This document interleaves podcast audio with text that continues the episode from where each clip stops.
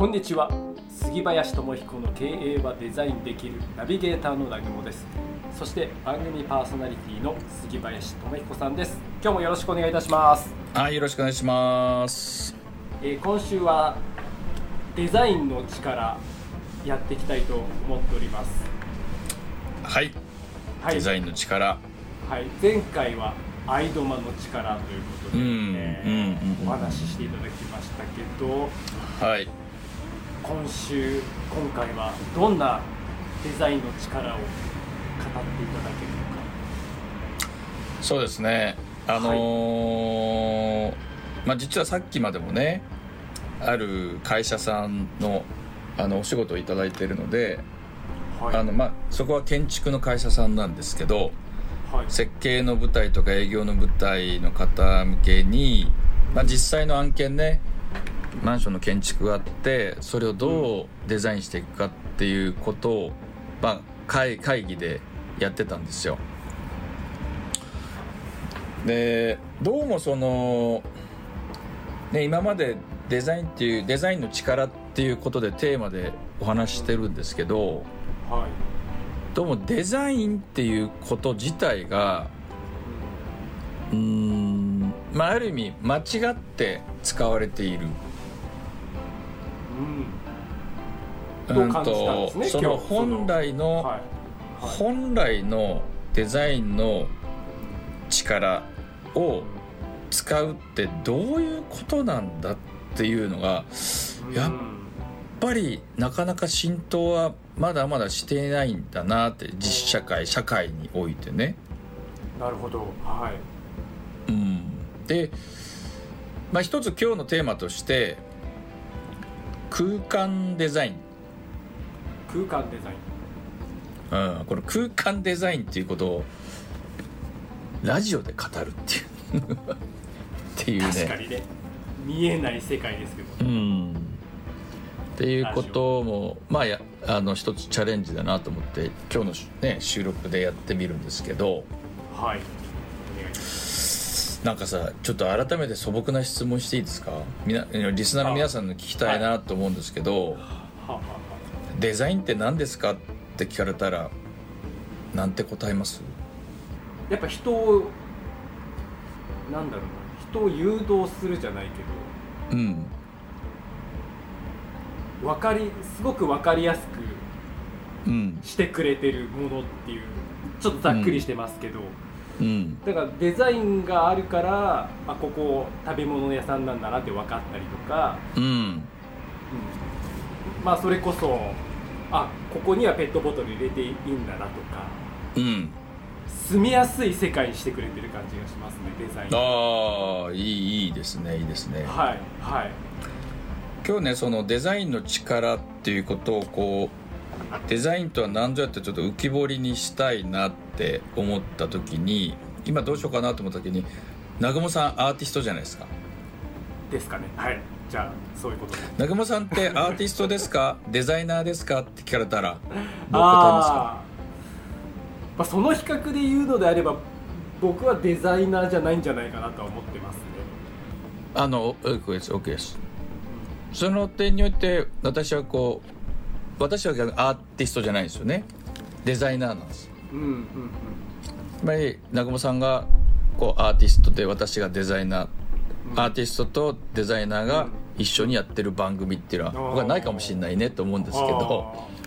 そう考えると面白い番組だよね。面白いですね。そう。面白いんですはハッとしましたけどはい。面白いんです。はいった時にアートとデザインの違いってなんか昔やったかな？番組やったよね。あのそれは今思い出しましたよそれ違ったら申し訳ないんですけど、矢印の方向って話はされてたと思います。あのデザインは外側に矢印が向いてて、うん。アートは自分の方に矢印が向いてるっていう話をした記憶が今、うん。パッとはい、思い出しましたけど、うん。一つあの方向性だと思うんですね。デザインが何とは何かアートが何かっていうことって、あのこれですっていうなんか断言する断言めいたものでもないしうん。一つの方向性があの見えてくると皆さんにあの見え始めるといいなって思ってるんですけど今日この番組のこの時間で、はい、矢印の方向性でいくと、まあ、アーティストはこう自分の中から何かをこう音楽にしても絵にしてももっと言うとこう文学にしてもね何か自分の中からアキレーティブこうそれをこう外側に抽出した状態が、まあ、アートっていうなんかその成り立ちっていうのはなんかイメージできるじゃないですか。はい。ちょっとねデザインがじゃあ外側に今のと対比してみた時に、うん、マンションのエントランスをデザインするっていうとこにおいて、うん、じゃあ取っかかり基準は何なんだろうっていうことなんですよ。デザインする人がどこに基準を置いたらいいんだろうかっていうことが、はい、さっきも打ち合わせしててやっぱそこが明確でも明確じゃないんだなって思ったんですよね。でその時にマンションのいろいろデザイン提案が来たわけですよ。ちょっと、うん、まあ、コンパクトマンションでそんなに大きくない、うん、でエントランスつまり狭いんですよ。なるほど。うん、ちょっと奥まってて狭駐車場の車路のちょっと奥にこう入んなきゃいけないんでこうっていうものなんです。でそれの上がってきたデザインが、はい、その道路からちょっと一歩入った3メートルぐらい入ったところに曲がったところにこうエントランスがあるっていうちょっとそういった小さなねあのマンションイメージしてほしいんですけど、はい、上がってきたデザインはそこにエントランスのところだけにすごいいい石とか、うん、壁の素材とかすごい選んであるわけです、うん、これなんでこうしたんですかって言った時に、うん、いや女性向けのマンションなんですっていうわけですよ。あそうなんだそれなんでこれなんですっていう。でタイルとかこう四角で点々点とか貼ってあるんですけどなんでこの点々点っていうのは女性向けなんですか？いや華やかじゃないですか。じゃあ女性じゃあもっと言うとなんで女性向けなんですかっていうとやっぱ最近は女性ありきですよね。っていう。えじゃあこのマンションあの普通の駅から5分ぐらいのところでまあいい場所なんです。男性住まないんですか？住みますって言うんですよ。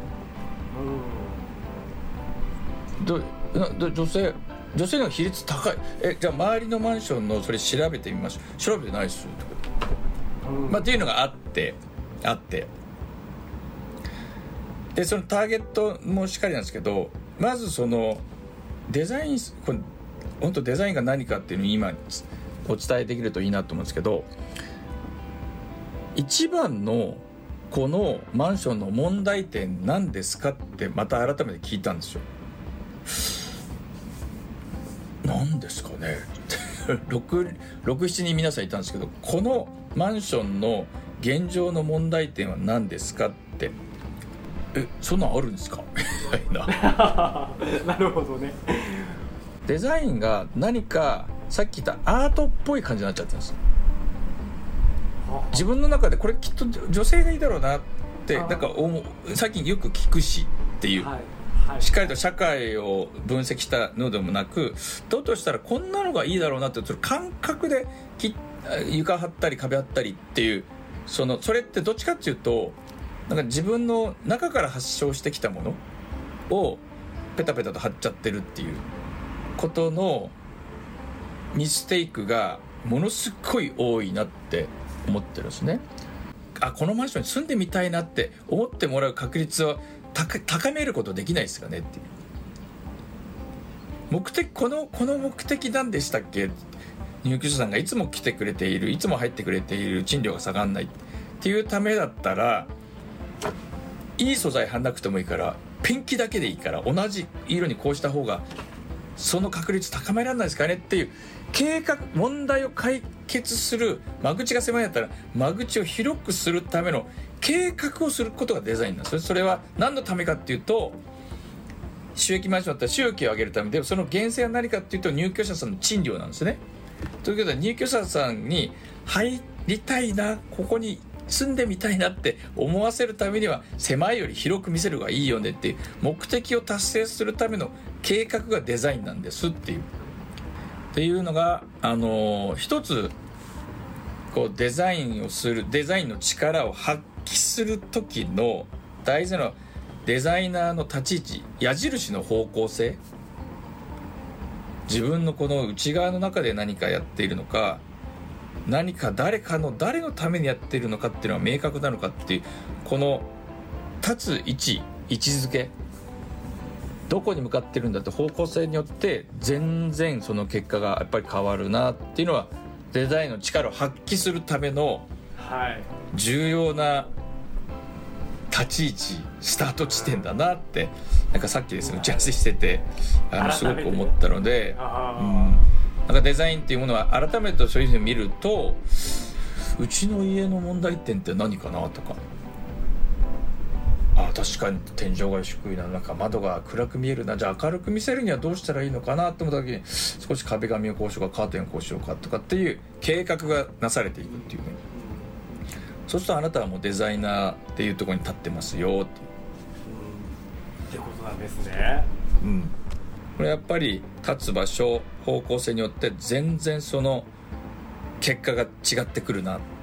デザインの力が発揮される結果が変わってくるなと思ったので、何かですねデザインに関わる人、まあ、そうではない人もこういう考え方っていうんですかね、はい、を持つと何か今、えー、目の前にやっていることにあの変化をもたらすことができるかもと思ってですねあのご提供させていただきました。では今日のセレンディピティ偶然の中から幸運をつかみ取るためのヒント。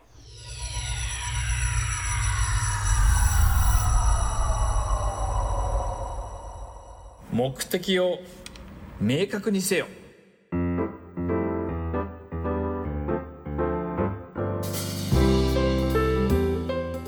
いや今日お話を聞いててまあその目的が、ね、明確になっていないとやっぱりこういうことになるんだなっていうのはまあそれは確かになんか自分ごとで考えると確かにそういうこともあるよなって今思って思い直してそこがやっぱりちゃんとするべきなんだなっていうのを勉強になりました、うん、うん、改めて、うん、なるほどね。なるほどね、はい、うん話しながらとかもともと気づいてはいるんですけどそして南雲さんの仕事はもちろんアーティストなんですけどデザインの要素がつまりあるんですよ。まあアートってその行為自体はアートなんですけど矢印分断それが結局社会にインパクトを与えたりだとかっていうことって、はい、あの一つやっぱ社会と関連性がある社会性があるっていうあの活動になるとアートを使ってデザインすることは可能だなと思うんですね。つまり社会をデザインすることはできても社会をアートするとは言わないじゃないですか。なんですけどアートを使ってデザインすることは可能だなと思うんですね。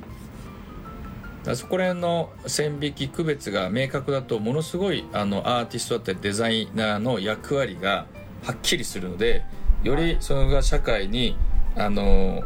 変化だったりあのインパクトを与えていくってことがねもっとねもっと上手に日本は可能になっていくなっていう伸びしろがすごいまだある国だなって思ってるのでなんかそんな活動をですねあの私日々やっておりますっていう。っていうことでございます。はい。改めて矢印の方向ちょっと自分でも考えてみたいと思いました、うん、ありがとうございました。ありがとうございました番組への質問感想はデザイン経営研究者のオフィシャルホームページからよろしくお願いします、えー、鈴木林さんの公式 LINE アカウントもご登録ください。番組の説明欄チェックしてみてください。それでは今日もありがとうございました。次回もよろしくお願いいたします。はいありがとうございました。